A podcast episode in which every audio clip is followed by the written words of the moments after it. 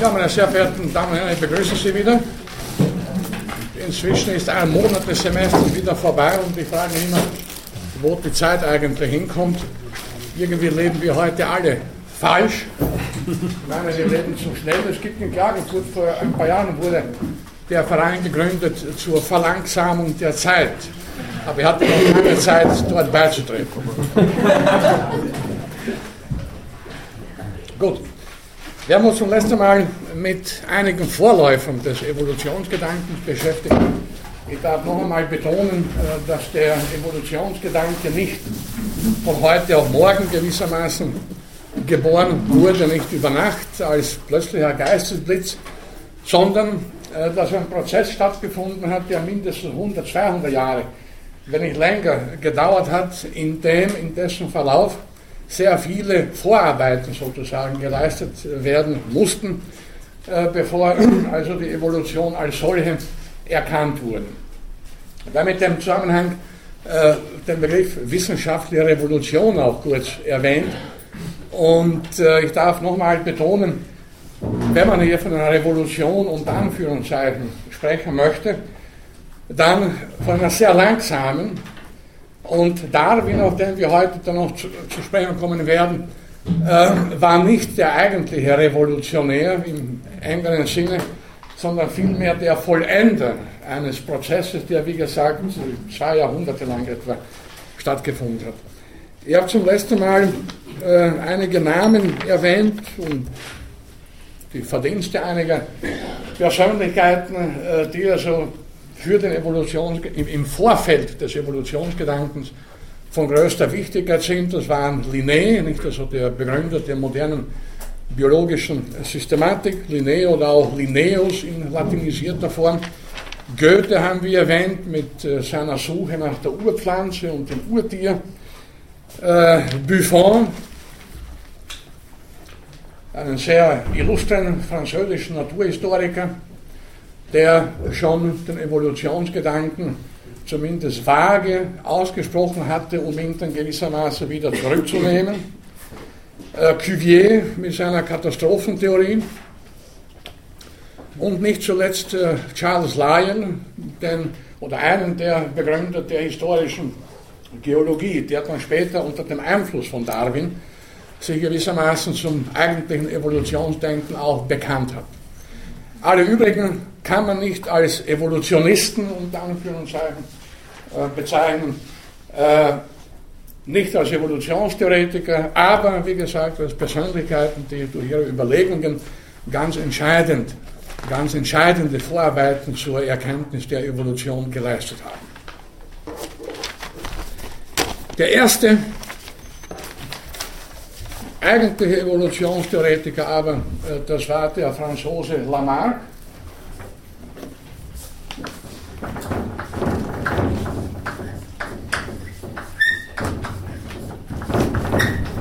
Jean-Baptiste Lamarck, 1744.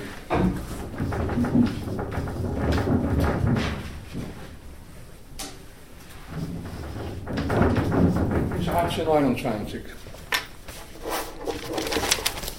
Kurz zur Person. Lamarck war Kind eines verarmten Adels, Adelstandes, sollte zuerst Priester werden. Für viele Naturforscher der damaligen Zeit es kennzeichnend, auch für Darwin, wie wir noch äh, besprechen werden, äh, dass sie Theologie studierten oder Theologie studieren sollten. Und tatsächlich waren viele Natur, Naturforscher im 18. und 19. Jahrhundert sogar hauptberuflich Theologen oder Pfarrer. Das war damals im Großen und Ganzen kein Widerspruch. Also Lamarck besuchte eine Jesuitenschule, hat aber dann nach dem Tod seines Vaters sich entschlossen, zum Militär zu gehen. Das war auch irgendwie eine blöde Entscheidung, war bitte, das äh, bleibt ihm äh, überlassen, freiwillig zum Militär zu gehen. Äh, musste aber den Militärdienst im Alter von 24 aus gesundheitlichen Gründen quittieren. Immerhin hat er es bis zum Offizier gebracht. Anschließend arbeitete er offenbar nicht sehr erfolgreich in einer Bank. Und dann hat er Medizin studiert, vier Jahre lang, ohne das Studium abzuschließen. Ich erwähne das deswegen, das sind ganz merkwürdige Karrieren aus heutiger Sicht. Denkt man schließlich vor, ein berühmter Naturforscher, der also Gewaltiges, wir kommen noch darauf zurück, geleistet hat, hat kein abgeschlossenes Studium, war Soldat, Bankier oder, oder, oder Bankangestellter und äh, eine Jesuitenschule hat er besucht. Das war's.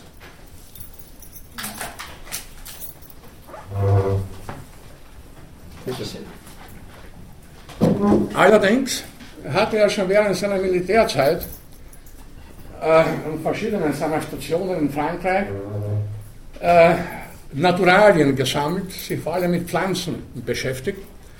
Als er dann nach Paris kam, lernte er Buffon kennen, den wir eben schon erwähnt haben, der ein überaus einflussreicher Gelehrter der damaligen Zeit war und der auch Lamarcks Freund und Förderer wurde. Mit dessen Hilfe konnte Lamarck auch eine dreibändige Flora Frankreichs veröffentlichen.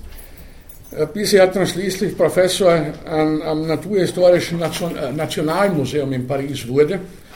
Und zwar Professor für wirbellose Tiere. Ein Lehrstuhl, den eigentlich keiner wollte. Wir, wirbellose, die waren, die sind heute auch nicht besonders attraktiv, waren aber auch für Naturhistoriker längere Zeit nicht so attraktiv wie die Wirbeltiere. Und die Knochen, Knochen sind etwas trockenes, reines, das kann man also anfassen, aber Gewürm und dieses Zeug, das Schleimige, das ist nicht so attraktiv.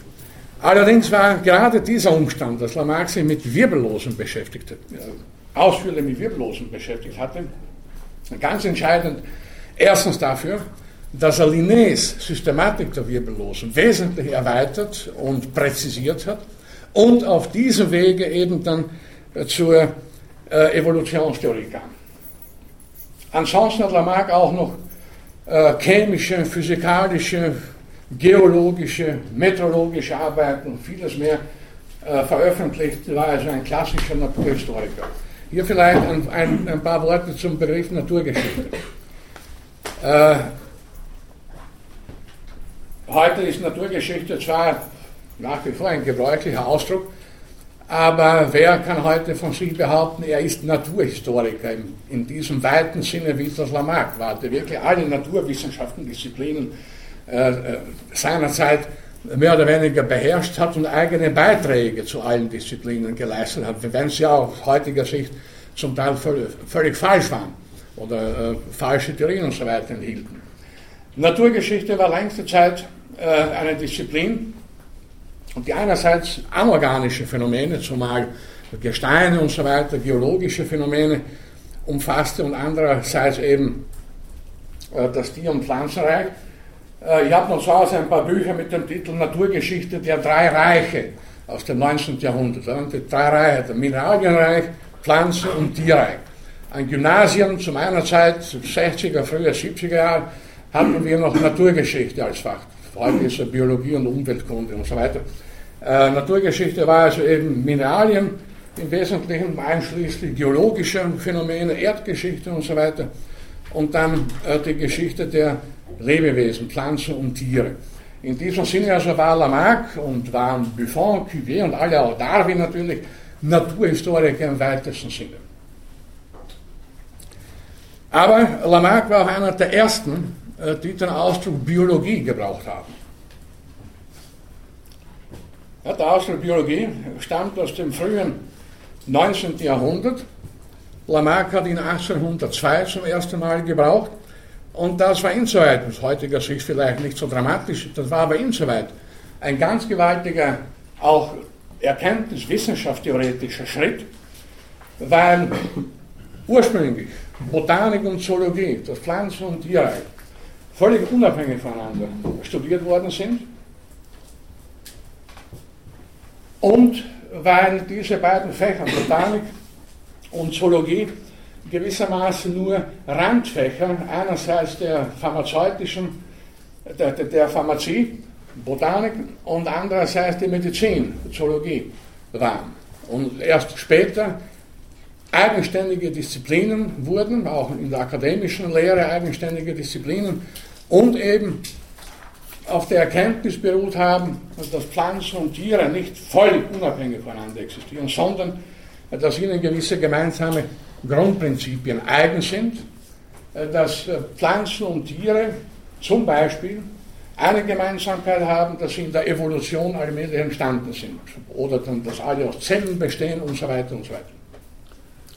Und da war Lamarcus einer der ersten, der die Biologie als Gesamtwissenschaft der Lebewesen begründen sollte. Und das ist schon mal ein ganz entscheidender Verdienst, mit dem er also weit über seine Vorläufer hinausging. Entscheidend ist dann sein Werk Philosophie Zoologique, zoologische Philosophie aus dem Jahr 1809, wo er also die Evolutionstheorie begründet hat. Interessanterweise ist 1809 äh, das Geburtsjahr von Charles Darwin, eine ganz bemerkenswerte historische Koinzidenz. Hier vielleicht auch noch ein paar Worte zum Begriff Philosophie, nicht? also äh, zoologische Philosophie. Auch äh, Linné hat übrigens eines seiner Werke äh, Philosophia Botanica, botanische Philosophie genannt.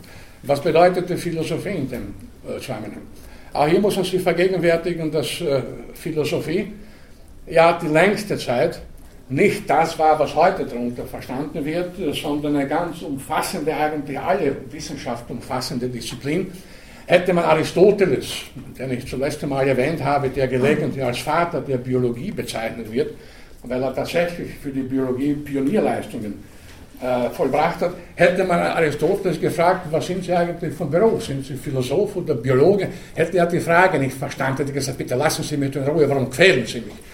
Äh, diese Trennung war seinerzeit überhaupt nicht vollzogen. Heute wird Aristoteles allgemein als Philosoph gehandelt, genauso wie Kant und viele andere, die aber genauso in ihrer Zeit auch mit, mit den Naturwissenschaften sich beschäftigt haben, was auf Kant ganz besonders zutrifft. Ich habe ja auch seine äh, Theorie und, und äh, Naturgeschichte und Dreh des Himmels äh, zum letzten Mal erwähnt.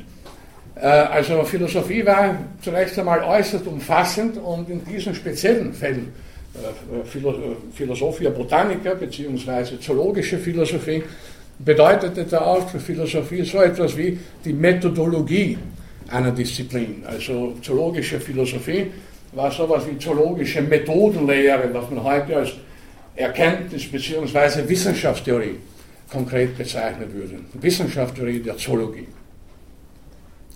So, und in dieser, in dieser äh, zoologischen Philosophie äh, kam Lamarck zu folgenden drei wichtigen Schlussfolgerungen. Erstens, Organismenarten sind in der Zeit veränderlich, sie haben sich verändert, das hat er ganz dezidiert ausgesprochen, nicht nur spekulativ erahnt, wie manche der Gelehrten, die wir zum letzten Mal erwähnt haben. Arten, Organismenarten sind veränderlich. Zweitens, Lebewesen haben sich nicht einfach nacheinander, sondern auseinander entwickelt. Und drittens hat er darauf, komme ich dann gleich zurück, auch Mechanismen anzugeben versucht für den evolutiven Wandel der Lebewesen. Das heißt, die drei Kriterien, die wir zu Beginn der Vorlesung vor ein paar Wochen für eine Evolutionstheorie festgelegt haben, die drei Fragen oder die drei Probleme, die eine Evolutionstheorie zu lösen hat, hat Evolution stattgefunden, wie verläuft sie, beziehungsweise wie haben sich Lebewesen auseinanderentwickelt, wie stellen sie genealogisch, verwandtschaftlich zueinander? Und was sind die Mechanismen der Evolution. Alle diese drei Probleme finden wir in Lamarcks Werk Zoologische Philosophie bereits auseinandergesetzt. Was die Mechanismen der Evolution betrifft, also äh, die Motoren gewissermaßen, Antriebskräfte der Evolution, vertrat er eine aus heutiger Sicht äh, falsche Auffassung, nämlich Vererbung erworbener Eigenschaften, was allerdings damals äh, eine durchaus gängige Idee war. Das nämlich durch den Gebrauch oder Nichtgebrauch bestimmter Organe im Laufe des individuellen Lebens eines Organismus dieselben verstärkt oder abgeschwächt werden können und unmittelbar auf die nächste Generation in verstärkter oder abgeschwächter Form weitervererbt werden. Also demzufolge, wenn man das ganz wörtlich nimmt, müsste beispielsweise äh, der Sohn eines Holzfällers, der also mit der Hacke viel arbeitet und Schwielen an den Händen hat, schon mit Schwielen zur Welt kommen. Oder, oder, oder der Sohn oder die Tochter eines Sumo-Ringers müsste dann auch schon, äh, zwar im Kleinformat, aber so auch schon wie der Sumo-Ringer, der also durch, durch äh, lebenslange Beanspruchung seiner Organe äh, eben zu der Gestalt gekommen ist. Wir wissen heute, dass äh, so die Vererbung nicht funktioniert, aber es war ein durchaus lange Zeit naheliegender Gedanke, dass im Laufe der Zeit eben individuell erworbene Eigenschaften immer weiter vererbt werden, sodass es dann im Laufe der Zeit eben auch zu einer Veränderung von Arten kommt. Also eine durchaus zunächst einmal plausibel anmutende und für, die damalige Zeit äh, plausible Vermutung oder plausible Erklärung, wie Evolution, Evolution zustande kommt. Das ist also die Vererbung erworbener Eigenschaften, ist dann auch das oder diejenige Theorie, die später allgemein als Lamarckismus bezeichnet wurde. Lamarckismus im Wesentlichen eben äh, die Idee oder die Theorie äh, der Vererbung erworbener Eigenschaften. Was Fossilien betrifft, hatte Lamarck allerdings etwas merkwürdige Vorstellungen merkwürdig aus heutiger Sicht oder späterer Sicht. Er glaubte nicht, dass Arten aussterben können. Das war so auch eine alte Idee. Äh, in der Natur kann nichts verschwinden, nicht wahr? Alles ist vollkommen. Es kann nur Ergänzungen geben, aber keine Verluste sozusagen. Fossilien, die ihm bekannt waren, als, als sehr akribischer Naturforscher sehr gut bekannt waren, hat er als Relikte von Individuen betrachtet, die zu Arten gehören, von denen es irgendwo noch Individuen geben muss. Was damals auch nicht ganz abwegig war, weil die Erde bei weitem noch nicht bis in alle Winkel erforscht war wie heutzutage. So konnte man denken, gut, also die Tiere, die wir nur fossil äh, vorhanden haben, die gibt es irgendwo noch. Also ausgestorben ist nichts.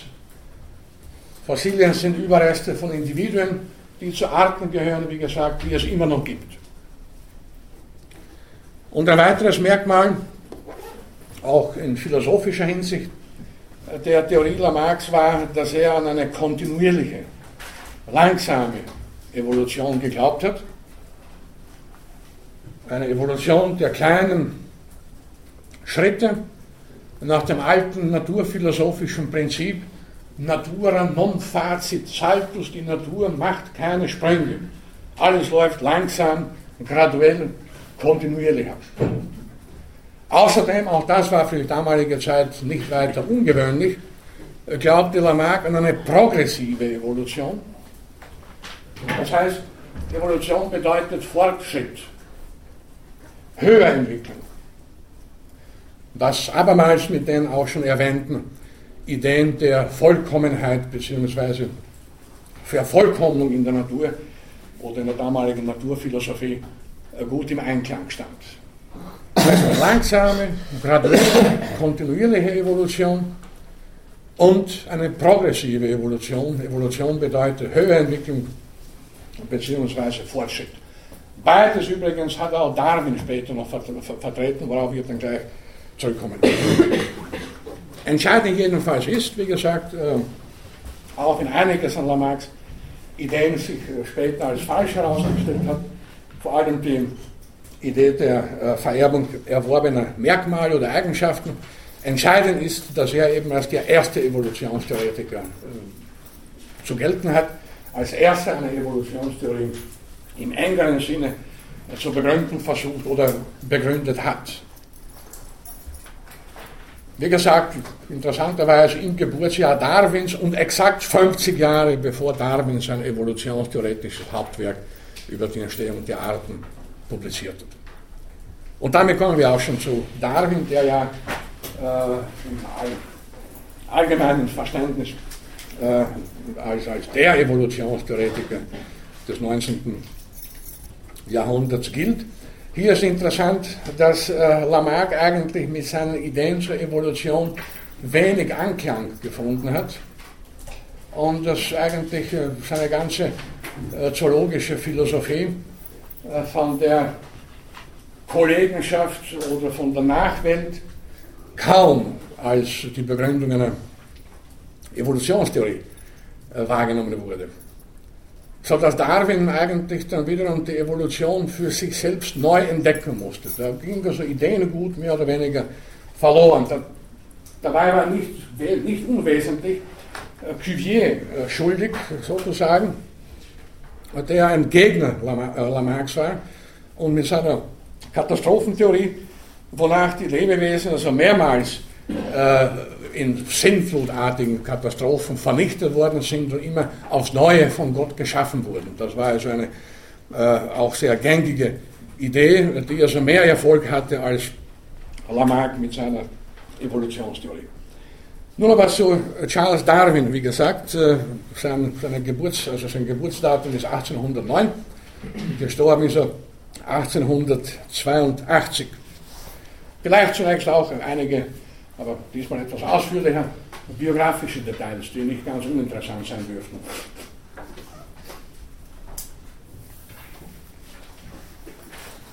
Sein Vater war ein berühmter, bedeutender Arzt, ebenso sein Großvater. Äh, Erasmus Darwin hat übrigens, der war Arzt, äh, Erfinder, auch alles Mögliche, Dichter und hat auch schon den Evolutionsgedanken ähnlich wie Lamarck vertreten.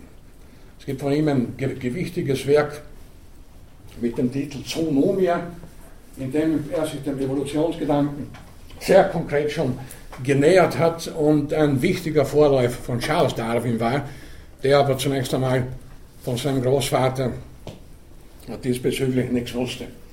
Was Charles Darwin als, als Kind mehr geprägt hat, war der Umstand, dass beide, Vater und Großvater, ungefähr 150 Kilo schwer waren und knapp zwei Meter groß. Also muss man aushalten, zwei solche Väter zu haben, die noch dazu nach den strengen Maßstäben der damaligen Zeit die Kinder erzogen bzw. gerügt haben. Dem achtjährigen, dem achtjährigen Charles Darwin sagte sein Vater, äh, du interessierst dich nur für Ratten, für Hunde, du wirst dir und der ganzen Familie zur Schande. Das ist für einen Achtjährigen auch nicht ein großes Kompliment von einem 150 Kilo schweren geliebten Vater. Hätte der alte Darwin noch das Jahr 1859 erlebt, das hat er nicht mehr, dann hätte er äh, zugeben müssen, dass er sich in seinem Sohn äh, getäuscht hat. Aber als der Direktor der Schule von Albert Einstein gefragt wurde, was sollte Albert eigentlich machen, da sollte der Direktor geantwortet haben, es ist ganz egal, was Albert macht, er wird es nirgends zu etwas bringen. Der weitere Verlauf von Einstein ist hinreichend bekannt. Das heißt also, solche Ermahnungen, Tadel, Rüge von Kindern bedeuten nicht unbedingt, äh, dass sich die Prognose, die daran geknüpft wird, auch bestätigt, sondern das kann das genaue Gegenteil herauskommen. Leider gilt es umgekehrt nicht unbedingt. Also nicht jeder, der ein mittelmäßiger oder schlechter Schüler war, wird später die Wissenschaft revolutionieren oder den Nobelpreis kriegen oder irgendwas. Das kann man leider nicht sagen, denn sonst wäre die Erde von Nobelpreisträgern überbevölkert.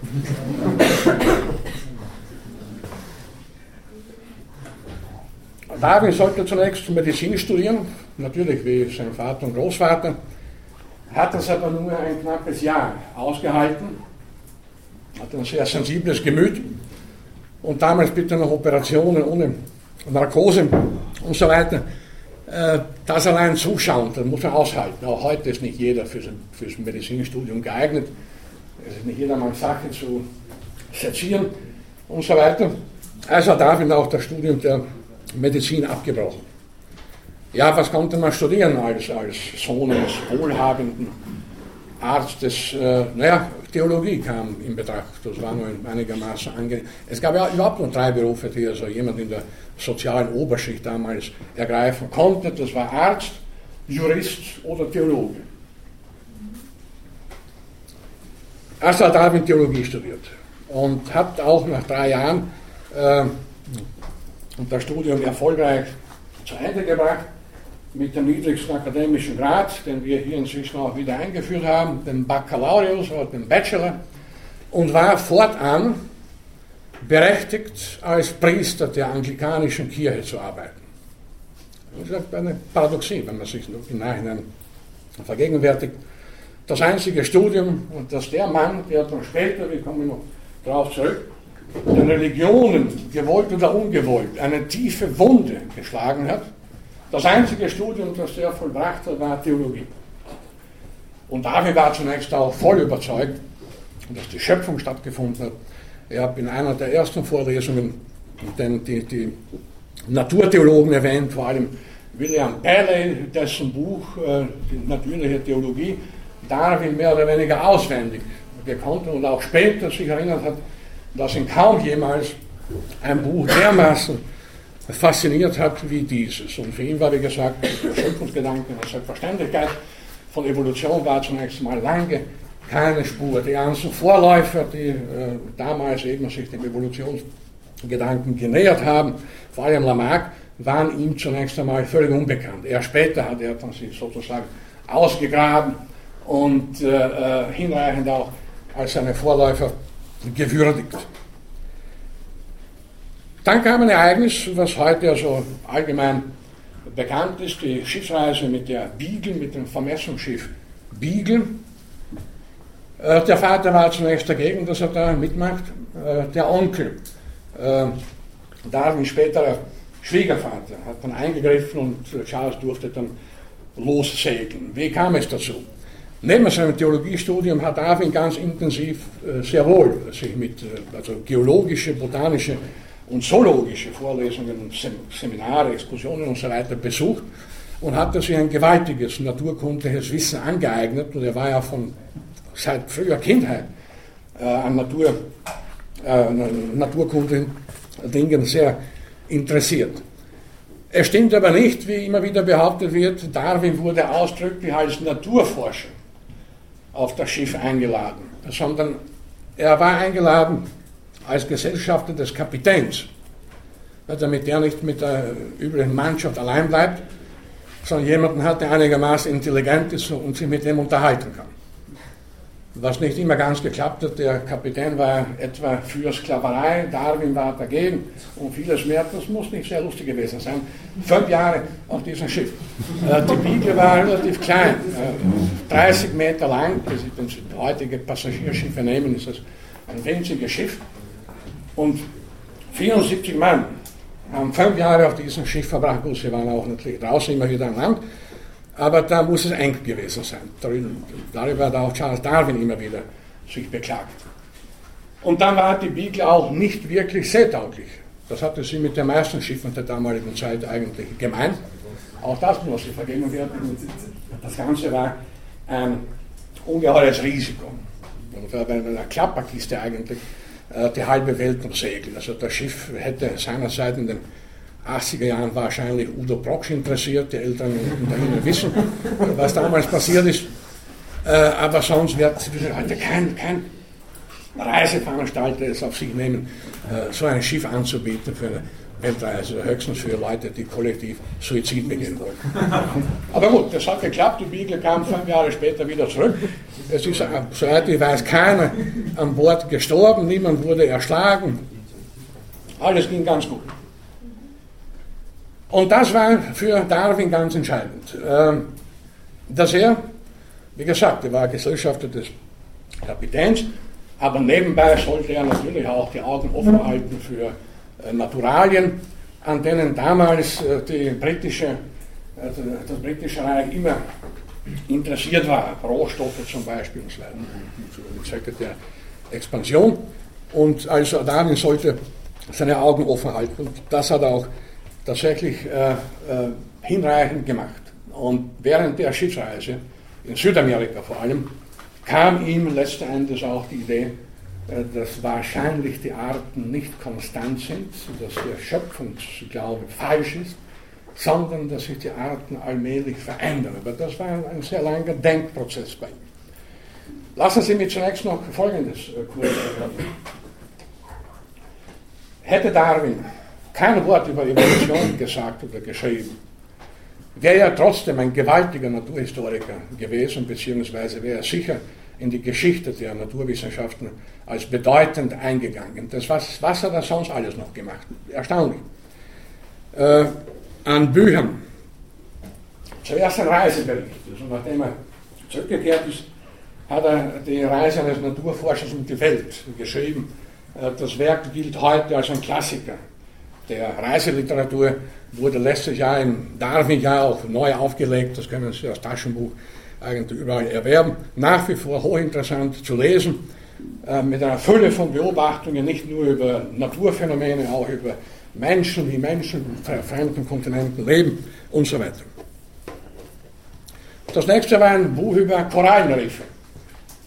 Genial, wie Darwin war, hat er zuerst mal in seinem Leben hat er Korallenriffe überhaupt zu sehen bekommen, hat er auch schon eine Theorie, wie es zu Korallenriffbildung überhaupt kommt, durch verschiedene Stufen der Senkung. Die Theorie hat sich nachher als richtig erwiesen. Dann hat er zwei, zwei dicke Bände mit insgesamt 1000 Seiten über sogenannte Rankenfußkrebse verfasst. Das ist eine etwas merkwürdige Gruppe von äh, Krebstieren, die eher an, an Muscheln denken lassen, äh, die als Larvenstadien frei beweglich sind, sich aber adult im Erwachsenenstadium irgendwo festsetzen, entweder als Parasiten an andere Tiere oder sie auch an Schiffen festkleben und, und, und die Schiffe irgendwie auch sogar zum Wanken bringen können. Äh, keine sehr erfreu erfreulichen Kreaturen. Und ungefähr 800 Arten gibt es davon, die hat Darwin akribisch alle genau beschrieben. 1000 Seiten über die Rankenfußkrebse, nicht? Das ist eine, Tiergruppe, die heute die meisten Leute überhaupt nicht kennen. Die nicht einmal vielen Biologen wirklich geläufig ist. Es wird gesagt, und wohl mit Recht, äh, dass äh, hinter diesem Werk gewissermaßen Methode stand. Er war schon von der Evolution überzeugt und wusste, dass er damit also äh, auch Kollegen in der Naturwissenschaft irgendwie irritieren würde. Und er musste beweisen, und dass er das naturwissenschaftliche zoologische Rüstzeug mitbringt für eine große Theorie. Und was ist da besser, auch heutzutage noch, als sich mit irgendeinem winzigen Ausschnitt der Natur sehr genau zu beschäftigen und zu sagen, ja, ich bin imstande, etwas ganz konkret zu untersuchen. Gut, aber damit, äh, dabei blieb es ja nicht. Äh, später dann veröffentlichte er zwei Bände über das Variieren der Pflanzen und Tiere im Zustand der Domestikation, also Nutzpflanzen und Haustiere. Der erste Band allein ist schon beträchtlich, auf über 450 Seiten äh, charakterisiert er alle Rassen der damals, damals bekannten äh, äh domestizierten also Nutzpflanzen und Haustiere. Also Tauben und Rinder und Schafe, Ziegen, alles mögliche. Sehr genau charakterisiert. Dann äh, sein letztes Buch war eines mit dem Titel Der Einfluss der Regenwürmer auf die Bildung der Ackererde. Und nicht zu vergessen sind vier Bücher über botanische Fragen, über Kletter- und Schlingpflanzen beispielsweise, über Orchideen und ähnliches mehr. Ich erwähne das deswegen, weil es auch ein Stück Zeitgeist repräsentiert und äh, weil es aus heutiger Sicht äh, kurios ist gewissermaßen. Ich sehe heute einen Biologen vor, äh, der also gleichzeitig über Rankenfußkrebse 1000 Seiten schreibt, 400 Seiten über Haustiere und Nutzpflanzen, äh, vier mehr oder weniger dicke Bände über verschiedene andere Pflanzen, über Regenwürmer und dann noch über Korallenriffe und über, ja, über, über Vulkane hat er auch geschrieben, ein ganzes Buch. Das ist heute kaum denkbar. Aber so wie Lamarck war eben auch Darwin ein umfassender Naturforscher, Naturhistoriker im äh, klassischen Sinn.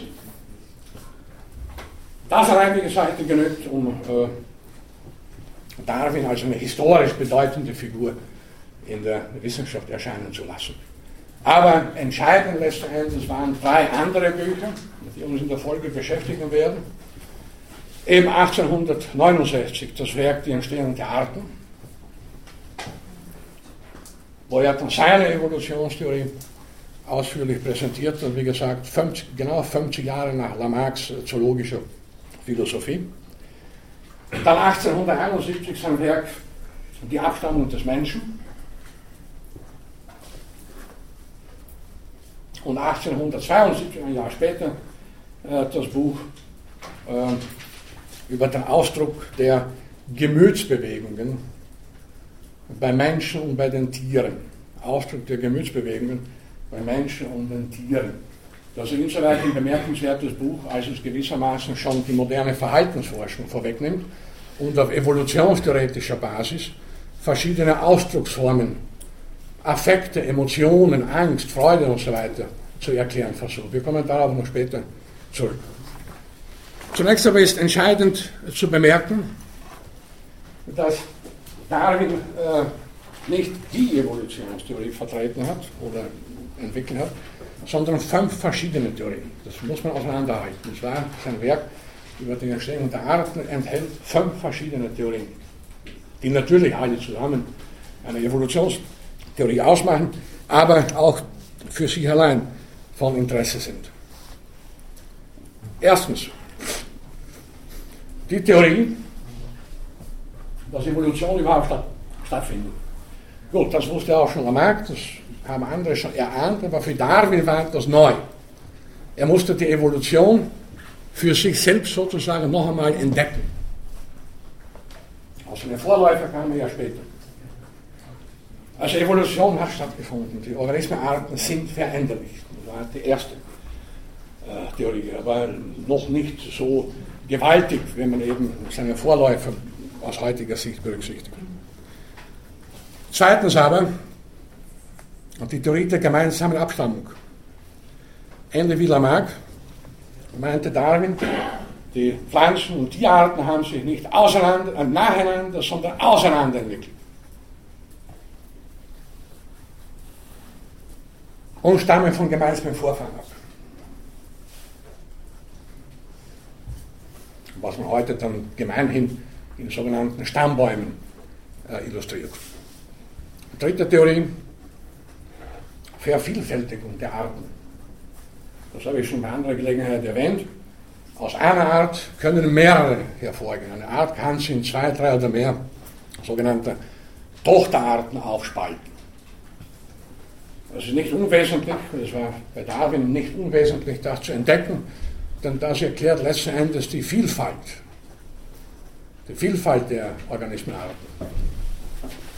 Also Evolution als solche, die gemeinsame Abstammung, Vervielfachung der Arten und viertens die Theorie des Gradualismus. Auch das ist ähnlich wie bei Lamarck, die Idee, Evolution findet in unendlich, fast unendlich vielen kleinen Schritten statt und verläuft kontinuierlich. Wie gesagt, schon Lamarck hatte diese Idee vertreten und die Idee war im 18. und 19. Jahrhundert für alle, die an Evolution geglaubt haben, äh, durchaus äh, dem Zeitgeist verpflichtet. Bedenken Sie, das war das Zeitalter der Aufklärung. Die Vorstellung von Höherentwicklung, es kann besser werden, progressive Entwicklung, es geht kontinuierlich gewissermaßen bergauf. Und so war auch Darwin ein Anhänger des äh, Gedankens an den Fortschritt in der Evolution, die progressive Evolution, wir kommen darauf noch zu sprechen. Und fünftens schließlich die Theorie, mit der er dann äh, am bekanntesten wurde, die Theorie der natürlichen Auslese oder Selektion.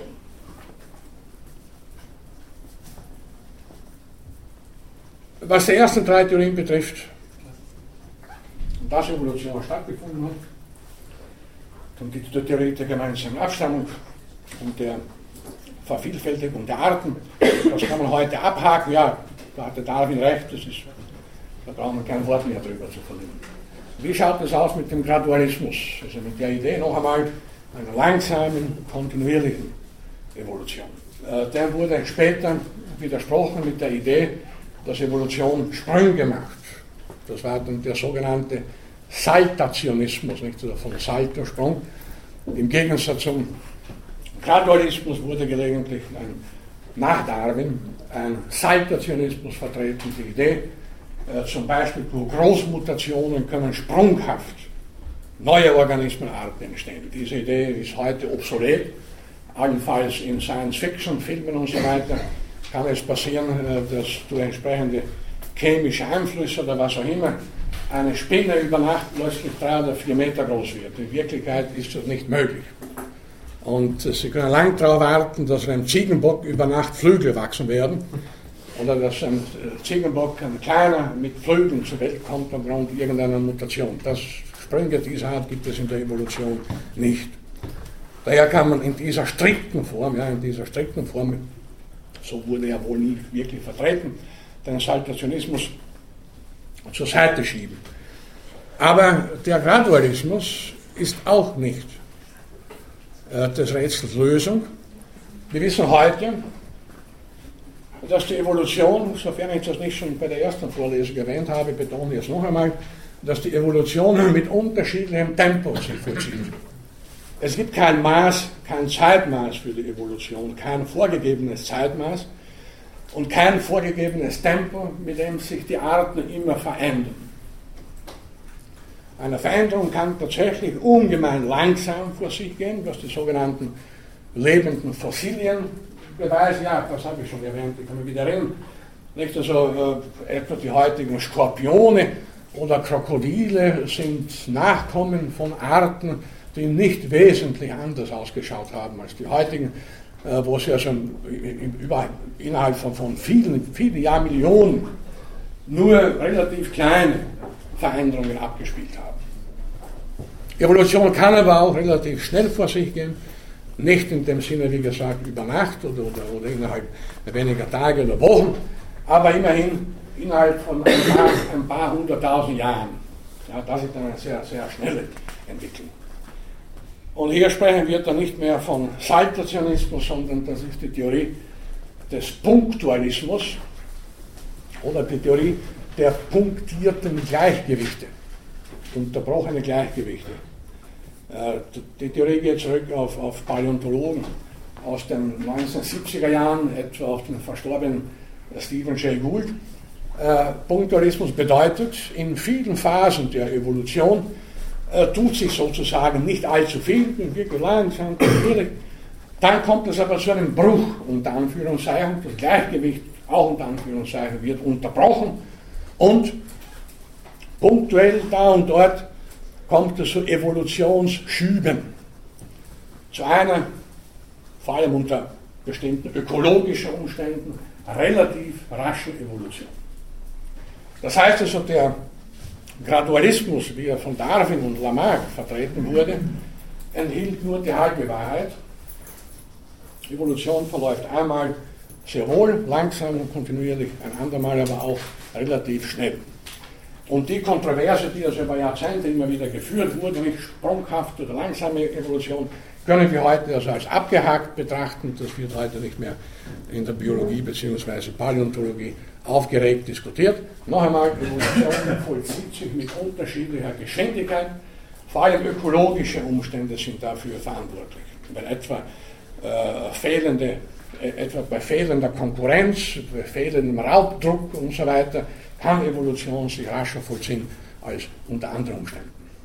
So, und jetzt zur Theorie der natürlichen Auslese, äh, die äh, wahrscheinlich zu mehr Missverständnissen geführt hat als irgendeine andere naturwissenschaftliche Theorie. Bis hin zum Sozialdarwinismus, worauf wir zurückkommen werden, also bis zu ideologischen und sonstigen Missverständnissen. Wenn Sie das Buch Die Entstehung der Arten zur Hand nehmen, das gibt es auch in äh, Taschenbuchausgaben, etwa bei Reklam, über 600 Seiten, äh, wird es Sie, soweit kann ich äh, voraussagen, sofern Sie wirklich zu lesen beginnen, langweilen. Sofern Sie mit biologischen Tatsachen einigermaßen vertraut sind, werden Sie, werden Sie diese Tatsachen nicht aufregen, weil kein Widerspruch besteht. Sofern Sie damit nicht betraut sind, nicht vertraut sind, werden Sie sie wieder langweilen, weil alles sehr langsam und akribisch von Darwin präsentiert wird. Er braucht ja auch äh, über 600 Seiten. Und er hat dem Werk 25 Jahre lang gearbeitet. Wahrscheinlich nicht zuletzt aus Angst. Und er wusste sehr genau, äh, dass er damit die Welt erschüttern würde.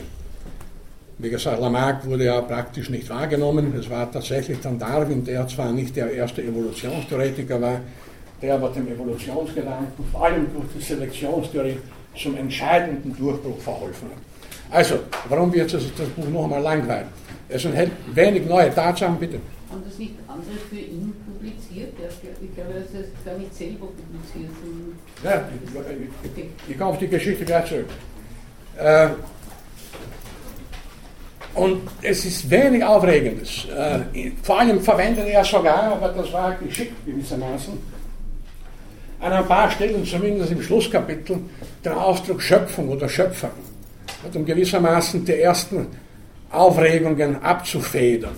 In Wirklichkeit meinte er damit Selektion oder natürliche Auslesung. Äh, es gibt einen entscheidenden Satz in diesem Buch, im Schlusskapitel. Oder zwei Sätze, zwei Sätze, die die Aufregung gewissermaßen vorbereitet haben und die aus heutiger Sicht, die aus heutiger Sicht viele Menschen beunruhigen. Und der eine Satz lautet, so geht also allein aus dem Kampf der Natur, aus Hunger und Tod das Höchste hervor, das wir uns vorstellen können, die Erzeugung immer höherer Wesen, also der Gedanke an die progressive Evolution höher liegt. Aber entscheidend hier, nur der Kampf der Natur, Hunger und Tod, das sind die Triebkräfte der Evolution. Nicht irgendein intelligenter Planer, nicht ein Schöpfergott, der Kampf der Natur, Hunger und Tod. Auf den Ausdruck Kampf, wie ihn Darwin verwendet hat, kommen wir noch zurück. Und der zweite Satz, fast kryptisch, immer wieder zitiert, Licht wird auch fallen auf den Menschen und seine Geschichte. Mehr hat er zunächst über den Menschen überhaupt nicht gesagt. Also noch heute assoziieren viele Darwin mit dem Mann, der die Theorie vertreten hat, dass der Mensch vom Affen abstammt. Aber zunächst hat er dazu überhaupt nichts gesagt, nur kryptisch angedeutet, Licht wird fallen auf die Entstehung des Menschen. Obwohl wir sicher sein können, dass er zu der Zeit äh, schon genau wusste, wie viel Licht da ist, um bei der Metapher zu bleiben, fallen wird, weil er sich mit der Evolution des Menschen, wie aus seinen diversen Aufzeichnungen hervorgeht, sehr früh beschäftigt hat.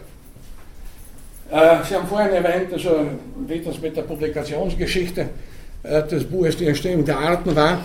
Möglicherweise hätte er das 1859 immer noch nicht publiziert oder fertiggestellt, weil er erstens grundsätzlich ein sehr langsamer Mensch war und daher auch den Gradualismus vertreten, langsame Evolution. Äh, und zweitens eben ein ungemein gründlicher Mensch.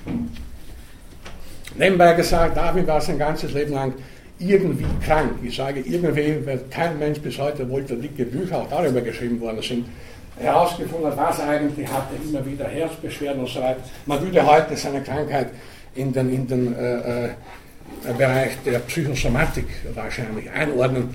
Äh, teilweise war er vielleicht auch hypochondrisch veranlagt und hat also zu aufmerksam sich mit sich selber beschäftigt und alle möglichen Krankheiten entdeckt, was auch eine Krankheit schon gewissermaßen sein kann oder ist.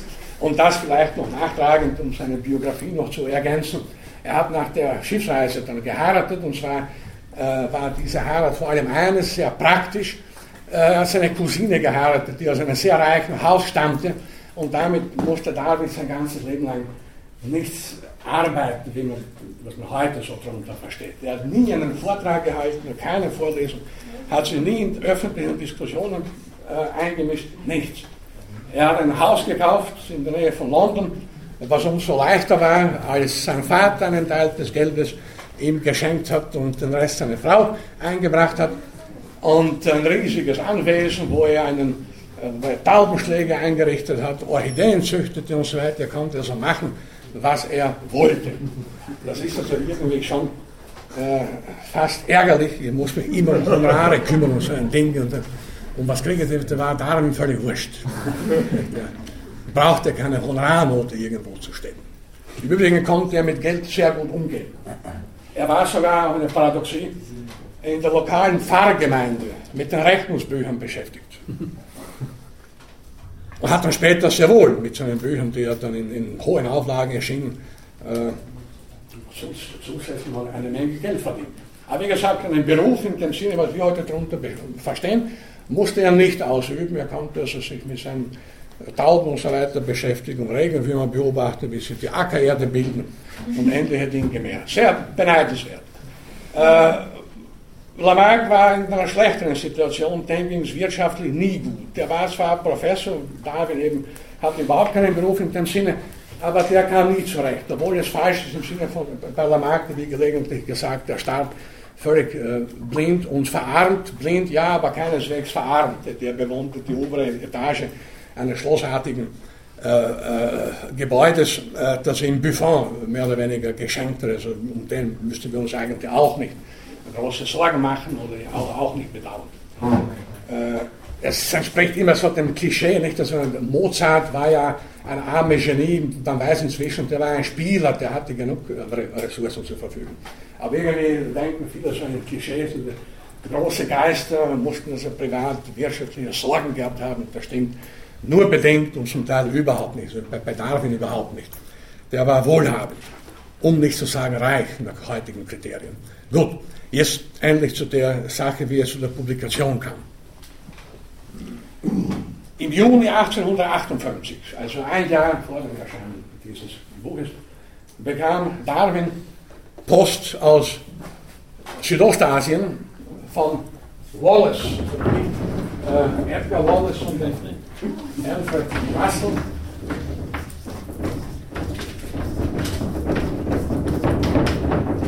Das war auch ein, ein englischer Naturhistoriker, äh, aber der war tatsächlich in einer ziemlich schlechten wirtschaftlichen Lage. Der hat äh, sein Leben bestritten, indem er Sammelreisen unternommen hat für naturhistorische Museen. Man konnte damals überall herumfahren und und Pflanzen aufsammeln und nach Hause bringen und sie dann auszustopfen und so weiter.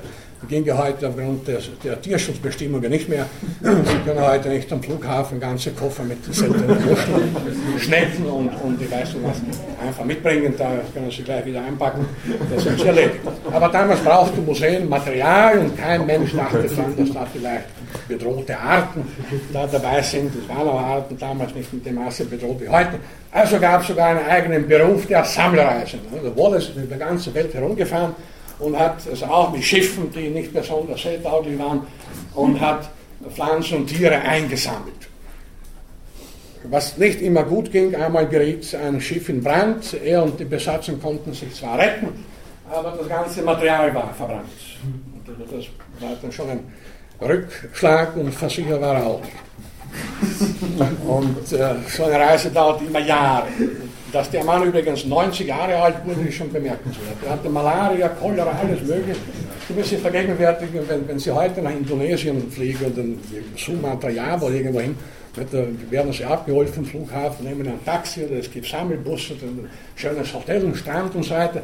Das war damals nicht. Der ist allein herumgeschlichen im Dschungel und nicht einmal wissend, wo er sich genau befindet äh, allen möglichen Gefahren ausgesetzt. Nicht? Also Antibiotika gab es auch keine damals gegen Krankheiten und so weiter. Und heute wird empfohlen, Reiseapotheken und alles Mögliche und hatte der alles nicht. Wir hatten Glück gehabt, dass er nicht eingegangen ist, so wie der ein oder andere Schiffladen. So, Wallace schickte an Darwin im Juni 1858 ein äh, Manuskript das genau die Theorie Darwins eigentlich enthielt, nur in viel kürzerer Form und nicht so akribisch ausgearbeitet, zumindest die Selektionstheorie. Wir kommen darauf zurück. Und es war auch für Wallace klar, dass die Arten veränderlich sind.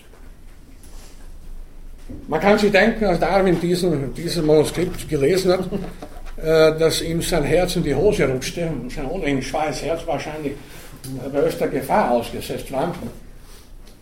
Und meint, das ist das ein Werk von 20 Jahren, habe ich umsonst gemacht. Das hat ja schon jemand anderer geschrieben, aber nicht publiziert. Das war entscheidend. Dann hat er Charles Lyell kontaktiert, den erwähnten englischen Biologen, äh, der einer von Darwins einflussreichen Freunden war. Und man hat dann gemeinsam beraten, was kann man tun. Ein Plagiat wollte Darwin nicht begehen, das also eine Arbeit unter seinem Namen einfach herausbringt. Und äh, er konnte sicher sein, dass Wallace unabhängig von ihm die Theorie entwickelt hat, sind einander nie begegnet und, und die waren auch geografisch äh, weit voneinander entfernt und E-Mails geschrieben haben sie damals nicht und SMS und so weiter geschickt. Äh, seine Post war ein halbes Jahr unterwegs, nicht oder Monate. Na, was, was macht man in so einer Situation? Und heutzutage würde Darwin ein SMS an Lyle schicken. Damals ist er persönlich zu ihm hingegangen oder hingeritten mit dem Pferd, um seine Situation zu schildern. Gut, kurz gesagt, man kam überein, dass man eine Kurzfassung von Darwins in Vorbereitung befindlichem großen Werk gemeinsam mit Wallace Arbeit bei der nächsten Sitzung der angesehenen Linné-Gesellschaft, also benannt nach dem schwedischen äh, äh, äh, Biologen Linné, vortragen würde. Damit das beide zu ihm recht kommen, Darwin und Wallace.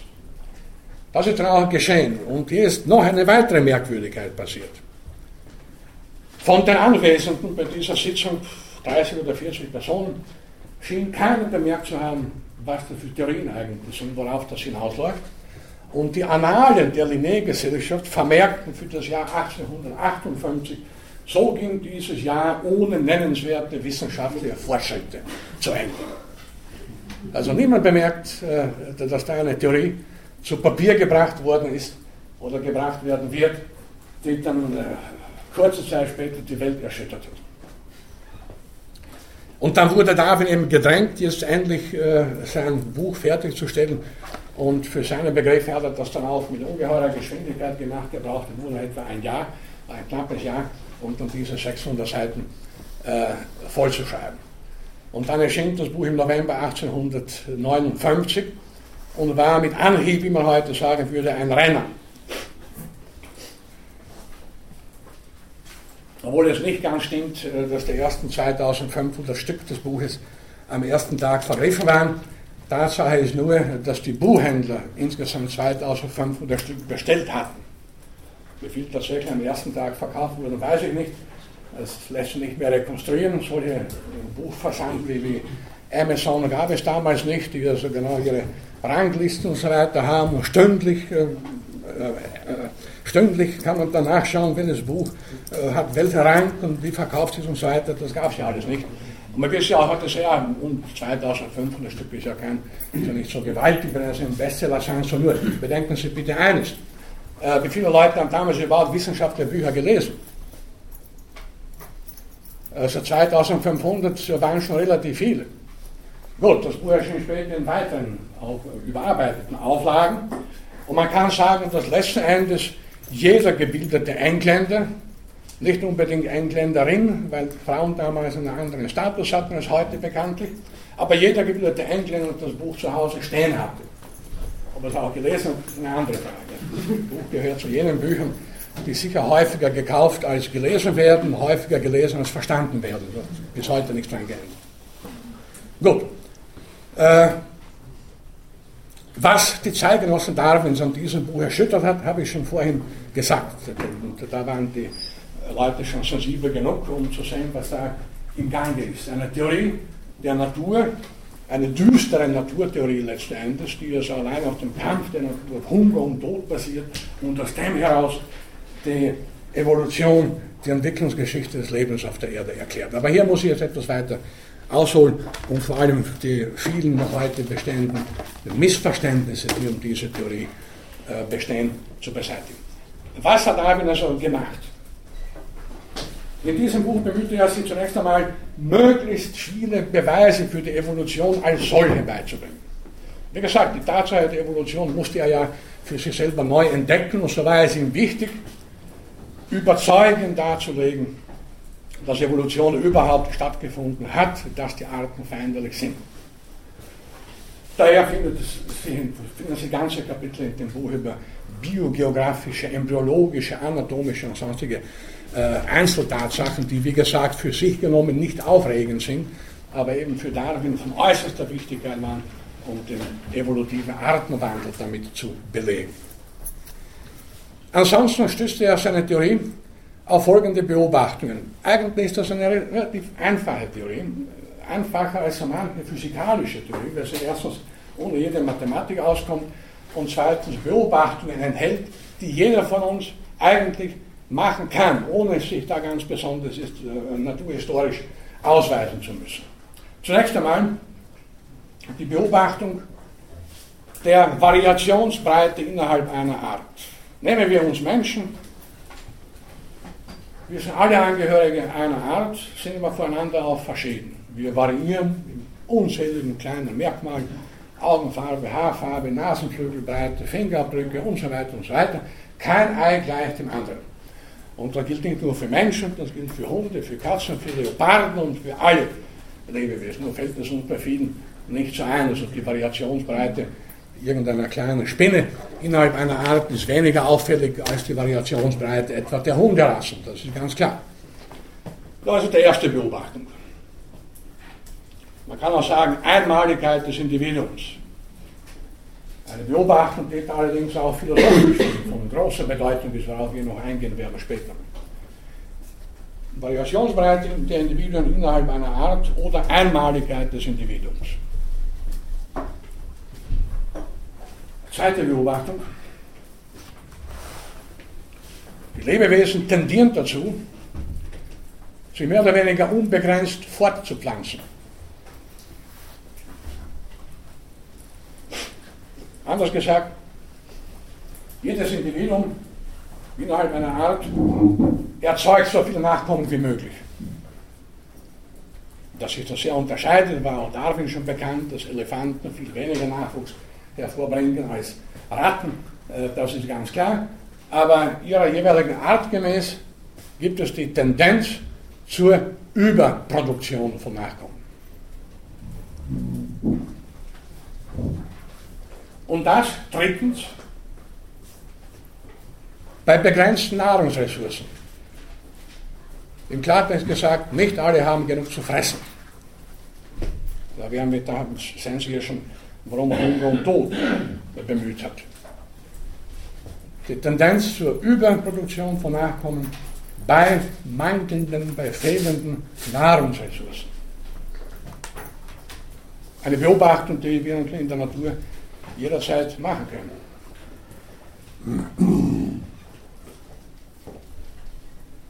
Was kann man daraus folgern? Dass in der Natur ein ständiger Wettbewerb ums Dasein stattfindet. Und zwar, das ist wichtig, unter den Individuen einer und derselben Art. Das ist das, was Darwin mit dem Wettbewerb oder Kampf und Anführungszeichen ums Dasein verstanden. Nicht der Löwe, der eine Gazelle tötet, ist der Gegner der Gazelle, sondern der andere Löwe ist der Gegner des Löwen, weil der die gleichen Ressourcen beansprucht. Ich bin bösartigerweise pflege ich zu sagen, mein Konkurrent ist ja nicht der lokale Briefträger, sondern der Kollege, der das gleiche publizieren möchte wie ich und so weiter. Der Briefträger konkurriert ja mit mir nicht, der bringt nur die Post. Gut, aber wir sind immerhin Angehörige einer und derselben Art. Also, Wettbewerb muss da sein fälschlich äh, als Kampf ums Dasein immer wieder wörtlich äh, gebraucht. Man hätte den englischen Ausdruck Struggle besser übersetzt als äh, Ringen ums Dasein oder eben Wettbewerb ums Dasein. Nicht buchstäblich Kampf. Oder wenn, dann wirklich unter großer Anführungszeichen. Denn dass Individuen einer Art auch miteinander kämpfen, mit Hörnern, Zähnen, Klauen und so weiter, ist schon klar. Aber das ist nicht, was Darwin gemeint hat, nicht den buchstäblichen Kampf Auge um Auge, Zahn um Zahn, sondern den natürlichen Wettbewerb. Ja, das, der, der ständige, wie wir auch im Alltag sagen, der ständige Kampf. Wir müssen ständig kämpfen, wobei, wobei damit nicht gemeint ist, dass wir ständig jemanden da äh, erschlagen, Gott bewahre. Ein Wettbewerb muss da sein, vor allem ist ein Wettbewerb um Nahrungsressourcen bei dem aber nicht alle die gleichen Chancen haben. Und da ist es wieder wichtig, die Einmaligkeit des Individuums zu bemühen, beziehungsweise die Variationsbreite. Manche Individuen haben bessere Chancen, weil sie zum Beispiel etwas schneller laufen können als andere. Der Feldhase, der um ein klein wenig rascher laufen kann als seine Artgenossen, wird mit höherer Wahrscheinlichkeit äh, sich vor Räubern schützen können und daher mit höherer Wahrscheinlichkeit auch das Fortpflanzungsalter erreichen und mit höherer Wahrscheinlichkeit sich auch erfolgreich fortpflanzen als der, der zu langsam ist. Das ist dann die zweite Formel, die häufig missverstanden wird, äh, Überleben des Tauglichsten. Denn wer sind die Tauglichen jetzt? Und äh, so wenig wie Darwin den Kampf ums Dasein wörtlich nehmen wollte, so wenig hat er im Sinn, dass die Tauglichsten die Stärksten sind. Es wird immer noch, häufig habe ich das auch bei Prüfungsarbeiten äh, immer wieder gesehen, das ärgert mich immer. Entschuldigung, das, das ärgert mich auch immer, wenn es bei Ihnen läutet. Äh, nicht überleben der Stärksten, das nicht überleben, das sind nicht die, das ist nicht der Riese, der alle übrigen zertrampelt, sondern der, der gewisse, über eine gewisse Eignung verfügt. Wie gesagt, der Feldhase etwas schneller laufen kann oder der Igel, der effektiver seine Stacheln aufstellen kann als andere Igel sein. Also nicht das, der, das Überleben der Stärksten, das ist ärgerlich, das Überleben der Tauglichsten. Das kann auch bedeuten, das Überleben der Feiglinge, nicht der, der, der Draufgänger wird überleben, der keine Angst hat und sich immer so irgendwie da ins, äh, in die Gefahr stürzt. Er, der, der besser den Baum hinaufklettern kann, der sich schneller eingraben kann und so weiter, der andere täuschen kann mit diversen äh, Merkmalen und, und vieles mehr. Also, die zentralen Aussagen der Selektionstheorie von Darwin der Ausschlussselektion komme ich gleich noch zu sprechen. Es findet in der Natur ein ständiger Wettbewerb ums Dasein unter den Individuen einer Art statt, ein Wettbewerb eben vor allem um Nahrungsressourcen. Und aus diesem Wettbewerb gehen immer nur relativ wenige als tauglich hervor. Und Tauglichkeit definiert sich dann strikt biologisch letzten Endes als erfolgreiche Fortpflanzung. Also der, der keine Chance hatte, sich fortzupflanzen, gilt nicht als tauglich. Das, ist, das hat nichts zu tun mit irgendwelchen moralischen oder, sonstigen Bewertungen. Und so wirkt die natürliche Auslese oder Selektion. Eine gleichsam mechanische Kraft, unter Anführungszeichen, die diejenigen, unter Anführungszeichen wieder, bevorzugt, die eben die bessere Eignung haben und alle übrigen eliminiert. Es wäre wieder ein Missverständnis, Selektion ausschließlich als eine eliminierende, eliminative Kraft zu definieren. Sie fördert auch anthropomorphische bestimmte Varianten. Und so kommt es im Laufe der Zeit, im Sinne von Darwin im Laufe sehr langer Zeiträume und sehr, sehr sehr kleinen Schritten zu einer Veränderung der Art. Mit heutigen Begriffen kann man die Theorie folgendermaßen erklären. Ich habe schon einmal auf den Begriff der genetischen Rekombination hingewiesen, wovon Darwin noch nichts wissen konnte, aber intuitiv richtig schon erschaut hat.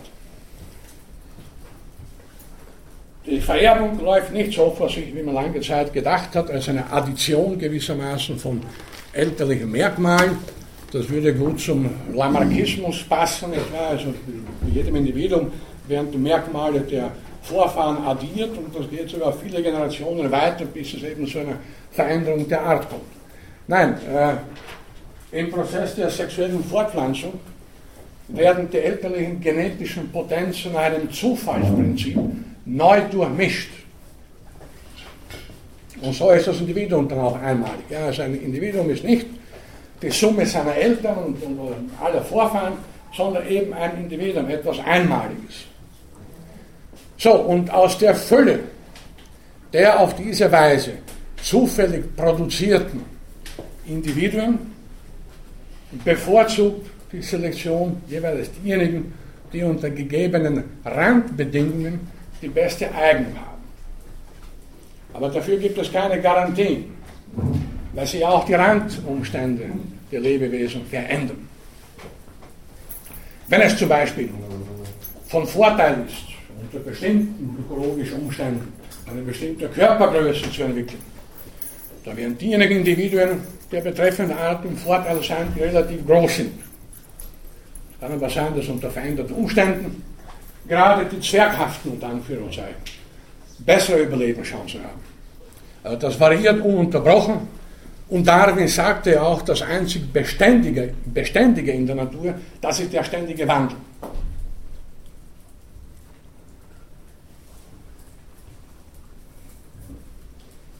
Und entscheidet, entscheidet hier auch ist in, in naturphilosophischer Hinsicht, dass Darwin als Erklärung für die Evolution einen Mechanismus bemüht, der noch einmal die Selektion oder natürliche Auslese, der sich gewissermaßen automatisch aus dem Wettbewerb um Dasein ergibt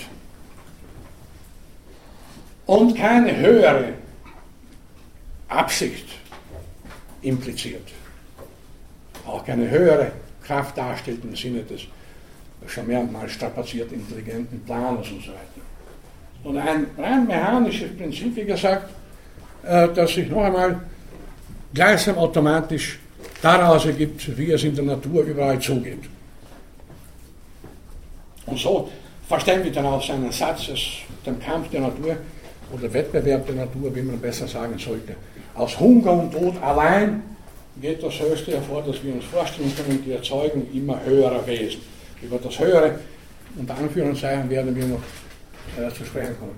Das ist in kürzest, kürzest möglicher Form äh, die Darstellung der Selektionstheorie Darwins. Also, wenn jemand Ihnen sagt, Darwin hat die Evolutionstheorie begründet, dann sagen Sie ihm oder nein, das ist falsch. Er hat die Selektionstheorie begründet und da war nicht einmal der Einzige, da war noch der Engländer Wallace. Äh, eins ist klar, da wurde darüber schon viel diskutiert unter Wissenschaft, Biologie, Historikern und so weiter. Äh, warum spricht man nicht immer im gleichen Atemzug mit Darwin auch von Wallace? Man spricht von Darwins Theorie oder Darwins Theorien und den armen Wallace lässt man meistens äh, beiseite. Äh, er hat, Wallace hat, wie gesagt, sehr wohl die Evolution auch ziemlich gleichzeitig mit Darwin entdeckt und auch den Mechanismus der Selektion äh, richtig erkannt. Aber es ist nicht anzunehmen, dass mit seinem relativ kleinen Paper, wie man heute sagt, relativ kleine Abhandlung, er den Einfluss erreicht hätte, den Darwin mit der Entstehung der Arten, mit diesem gewaltigen Werk erreicht. Und zweitens war Wallace Spiritist. Er hat sich entschieden, gegen Darwins Auffassung gewandt, dass auch der Mensch nichts weiter ist als ein Produkt der Evolution durch natürliche Auslese. Ja, also der, bei Menschen haben viele Zeitgenossen Darwin, sogar die, die seine äh, Evolutionstheorie insgesamt durchaus begrüßt haben, der Menschen hörte sich der Spaß auf. Der Mensch war, Sie erinnern sich, Sondernatur des Menschen, Sonderstellung des Menschen, unsterbliche Seele und so weiter. Das wurde dann doch äh, versucht gewissermaßen zu bewahren. Und da war Darwin ganz konsequent. Und deswegen kann man durchaus sagen, wir tun Wallace nicht unrecht, wenn wir sagen, dass Darwin letzten Endes für die Evolutionstheorie mit all ihren später hier noch so diskutierenden philosophischen, anthropologischen Konsequenzen äh, das Entscheidende gemacht hat. Also einfach niemandem sonst gelungen. Nicht Lamarck, der wie gesagt äh, äh eigentlich zwar nicht in Vergessenheit, vollkommen in Vergessenheit geriet, aber keineswegs die Aufmerksamkeit erregte wie Darwin und das gelang auch Wallace nicht, wenngleich er äh, durchaus äh, auf dem richtigen Weg war. Äh, aber wie gesagt, Darwin hat nicht die Evolutionstheorie begründet, sondern erstens fünf verschiedene Theorien, wie schon ausgeführt wurde. Und was als originärer Beitrag seinerseits zur Evolutionstheorie Gültigkeit hat, ist die Selektionstheorie in ihrer Ausweitung auch auf den Menschen.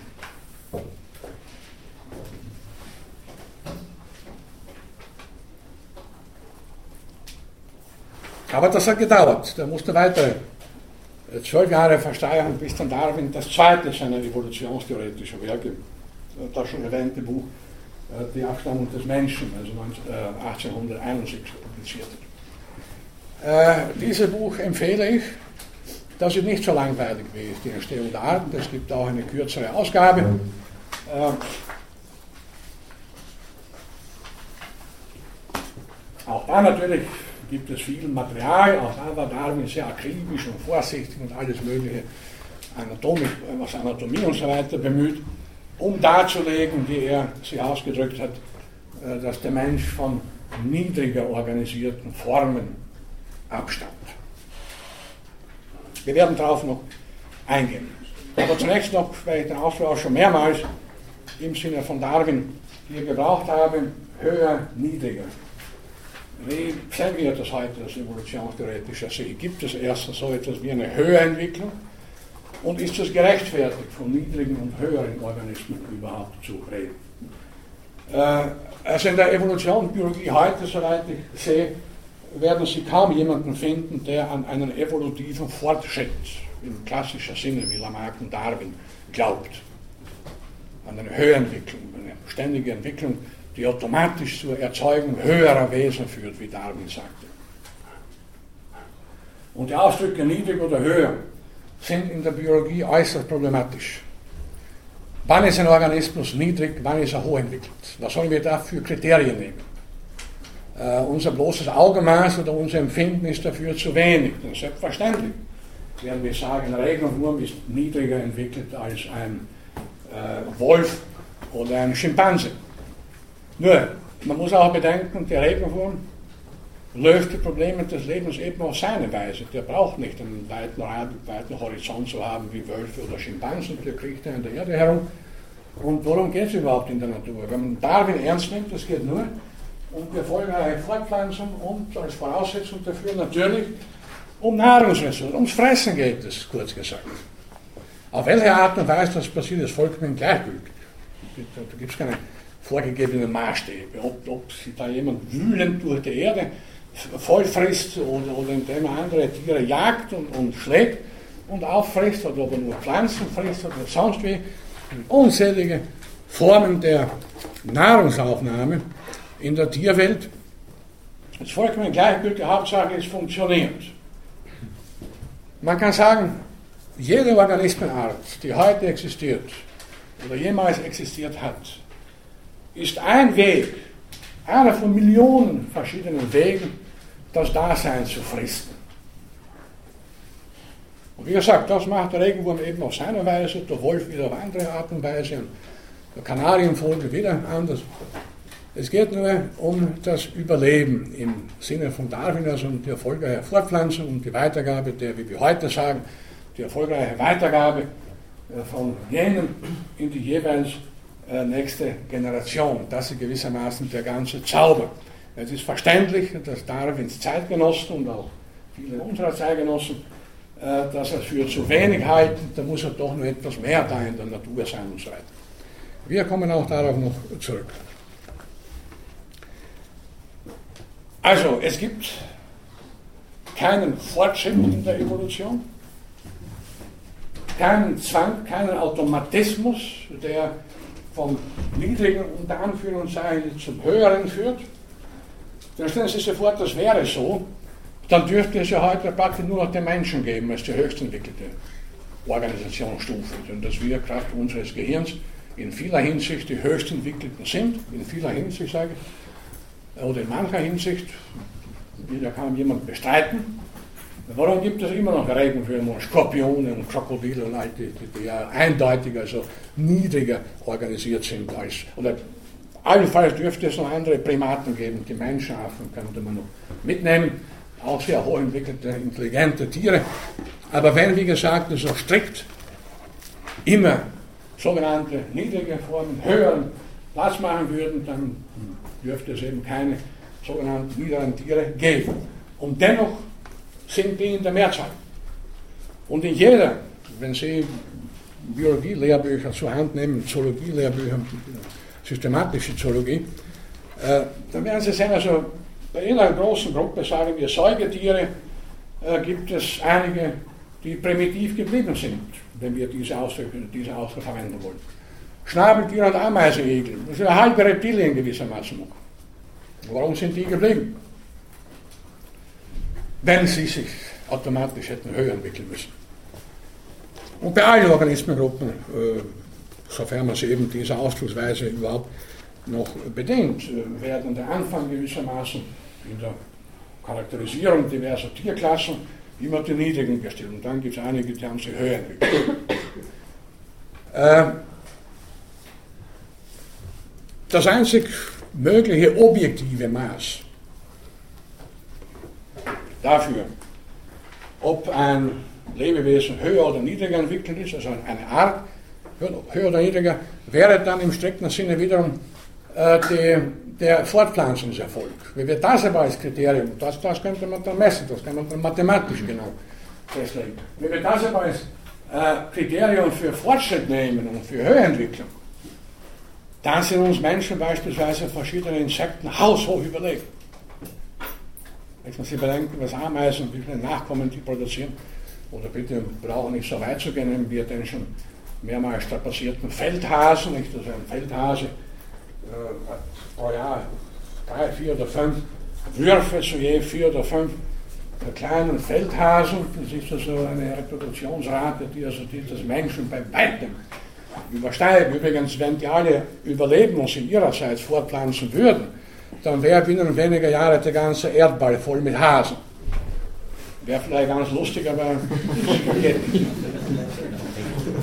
Nur wenige. Wenn Sie bedenken, kommt es im März bei den sogenannten Märzhasen, beim, beim ersten Wurf noch zum Windeinbruch, dann erfrieren die, da bleibt gar keiner übrig. Beim zweiten Wurf im Mai ist es zwar in der Regel warm, aber dafür sind auch die Räuber unterwegs, die Füchse, die Marder und so weiter und sorgen wieder dafür, dass dezimiert werden. Im August kommen dann unsere Mähdrescher und sorgen für eine Dezimierung der Hasen. Und im Herbst kommen dann die Jäger. Und so bleibt, wenn der Feldhase Glück hat, von seinen äh, potenziell 25 Nachkommen pro Jahr vielleicht ein oder vielleicht bleiben zwei übrig. Das ist eigentlich eine bedauernswerte Kreatur, der Hase. Aber alle sind, wenn man so will, äh, nur bedauernswerte Kreaturen. Okay. Es gibt keinen evolutiven Fortschritt in diesem strikten Sinne. Es gibt Komplexitätszunahme, ich habe das bei anderer Gelegenheit erwähnt. Natürlich kann man sagen, dass viele Organismenarten komplexer sind als andere. Komplexer etwa in Bezug auf ihr Nervensystem, komplexer in Bezug auf Fähigkeit der visuellen, akustischen Wahrnehmung und so weiter und so weiter. Aber Komplexitätszunahme bedeutet nicht automatisch Höherentwicklung bzw. eine Entwicklung zum Besseren. Nichts ist in der Natur besser oder schlechter, solange es funktioniert. Es geht in der Evolution nicht darum, dass die Besten hervorkommen. Wer sollen die sein? sondern eben nur die tauglichsten. Und äh, da ist jede Art, abgesehen von, der, von, der, von den Unterschieden zwischen ihren Individuen, äh, jede Art so gut oder so schlecht wie die andere. Es geht noch einmal nur darum, dass das Grundproblem des Lebens, das ist die Sicherung von Nahrungsressourcen verbunden mit erfolgreicher Fortpflanzung gelöst wird. Natürlich nebenbei dann soll man sie auch noch vor, vor fremden Arten, vor Räubern und so weiter schützen, gleichzeitig die Fluchtergreifer und so weiter und so weiter. Aber niemand, weder ein Individuum noch eine Art, hat irgendeine Garantie, mit ihrer Methode, unter Anführungszeichen, gewissermaßen für die Ewigkeit zu bestehen. Wir haben schon zum ersten Mal darüber gesprochen, dass so wie Individuen sterblich sind auch Arten aussterben und dass das Aussterben, wenn es auch völlig andere Mechanismen sind als beim individuellen Tod, äh, genauso zur Evolution dazugehört wie die Entstehung neuer Arten. Im Gegensatz zu Lamarck übrigens hat Darwin, soweit ich sehe, überhaupt als erster die Fossilien völlig richtig gedeutet. Als Überreste einstiger Arten, die eben nicht, wie Lamarck glaubte, irgendwo vielleicht doch nur existieren, nur haben wir es noch nicht gefunden. Überreste einziger ausgestorbener Arten. Das ist auch ein berühmtes Bild, ein, ein, ein Skelett von einem riesigen Faultier. Es gab in Südamerika äh, eine Zeit, wo Faultiere und Gürteltiere und so weiter drei oder vier Meter groß waren und äh, Überreste von solchen Giganten hat Darwin auch selber gefunden. Und das hat sicher äh, für ihn wesentlich dazu beigetragen, dass er den Evolutionsgedanken gefasst hat. Also bei, während sonst alle Leute, die vorher mit Fossilien kannten, haben da herumspekuliert und zum Teil, ja, das ist ganz interessant, da jemand Avicenna oder Ibn Sina hingeschrieben, ein arabischer Gelehrter, der hat schon das eine oder andere Fossil richtig als solches erkannt das ganz nebenbei gesagt, konnte aber damit gewissermaßen nichts anfangen. Da war keine Evolution. Sehen Sie hier Äh, das Jahr, das war zu früh. Bin zu früh.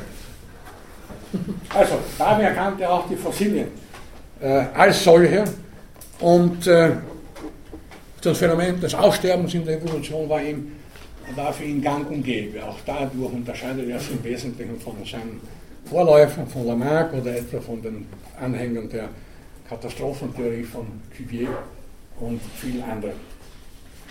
Also können wir zusammenfassend sagen, dass äh, die Evolutionstheorie oder der Evolutionsgedanke im weitesten Sinne tatsächlich Darwin wohl das Allermeiste verdankt. Nicht nur in Bezug auf die, empirischen, auf die empirische Faktenlage, noch einmal, er war ein ungemein akribischer, genauer, sorgfältiger Arbeiter sozusagen, aber auch ein genialer Theoretiker. Es wäre das vielleicht noch abschließend auch falsch zu glauben, das entspricht einem heute immer noch häufig anzutreffenden Bild von Wissenschaft. Darwin hätte der Reihe nach Fakten gesammelt, eins nach dem anderen, bis der Haufen so groß war, dass er ihn erdrückt hat und dass ihm dann die Evolutionslehre durch den Kopf geschossen hat. So war das ganz bestimmt nicht. Er war schon vorbereitet. Er hatte auf das Schiff den ersten Band der Geologie äh, des, äh, von Charles Lyell mitgenommen. Äh, da wurde er gewarnt von, von seinen theologisch orientierten Lehrern, das Buch nicht ernst zu nehmen. Denn da war schon von Erdgeschichte die Rede, ich habe schon darauf hingewiesen. Und davon, dass unter der Erde Lebewesen, also Relikte liegen, die auf ausgestorbene Lebewesen hinweisen, endet. Das hat Darwin mit großem Interesse gelesen und das muss ihn schon die Augen etwas geöffnet haben. Und dann kam eine Menge von Fakten und so weiter. Also eine, ein, ein, ein, wie üblicherweise in der Wissenschaft Erkenntnisse oder große Erkenntnisse gewonnen werden, äh, eine wechselseitige Beziehung zwischen Fakten und Theorie. Nur Fakten allein bringen nichts, da können Sie genauso gleich Briefmarken sammeln, nichts dagegen zu sagen. Nur herumspekulieren äh, ist, bringt auch nichts. Es müssen die sogenannten Fakten, sage ich, eine Theorie finden, miteinander in Verbindung gebracht werden, dass überhaupt äh, so etwas wie eine Weiterentwicklung der wissenschaftlichen Ideenwelt möglich ist. Soweit also für heute. Ich danke für Ihr Interesse und wir sehen uns dann nächste Woche. Äh, Mittwoch